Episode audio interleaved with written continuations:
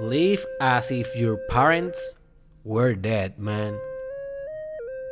As simple as that. And I know that you love your parents, they may be very good. They may be very awesome, and that's great. Mine my parents are very good also, and I love them and I have an excellent relationship with them, but that do not mean that I will not live my life as if they were dead. And you may ask, oh my gosh, Daddy, but why? Why are you living like that? Or why are you proposing such a philosophy? Look, my friend, when you have fear for a great thing in your life, for a big thing in your life, you don't have fear because all of the things that your ego says. No, no. You have fear because you can disappoint your parents. They are your primary figures. They are the constitution of your psyche and your relationships in a fundamental way and if you was born like in a shelter or or raised in a in a home without re, without biological parents you also will have your own representations based on those primary caregivers. Maybe your grandma maybe your aunt maybe that nanny. You know and also you need to live as if they are dead. Because for you to be who you want to be and must be in order to share your fruit with the world. You need to be truly you. You need to be unlimited. You need to be unbounded. No boundaries right?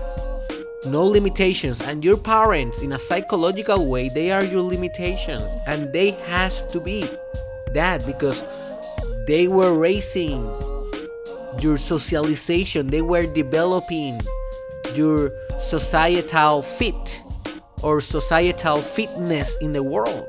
So by definition they have they have to provide limits. They have to provide boundaries rules paradigms in order to function well. But then every strength becomes a liability.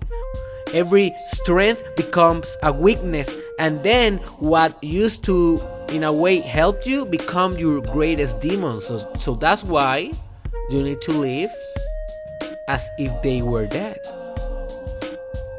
Because now for you to achieve your greatest potential you cannot have the same bounds the same boundaries the same uh, validations that you need to that you used to have before. Because you need to step up to new levels in order to manifest in new levels.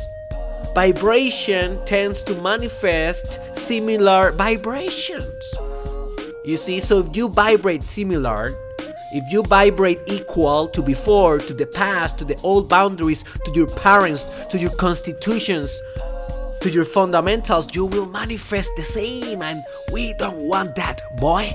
We want greatness. We want to be the greatest of all time. We want to be enlightened, all love, all compassion, a saint, holy, a savior of the world in an archetypal way, a healer, the bringer of new wisdom, the bringers of fire and soul or an anima mundi to the world. We want to be a force in the world. You are a force in the world. But for you to be your own force, you need to live as if your parents, as if Zeus, if you know this in a mythological way, Af is as if Zeus is dead. That's why in God of War, the video game, you need to kill your father. Because that is the boundary, man. If you can kill your father in a psychological way, you transcend to your new dimensions and more sophisticated levels of being. If you read Iron John, one of the greatest books of all time, what the boy needs to do before going to the wild with Iron John that represent his greatest potential, he needs to steal the key below the mother's pillow. Only when you transcend your mother, only when you transcend your father, you become who you really are. To live as if your parents were dead.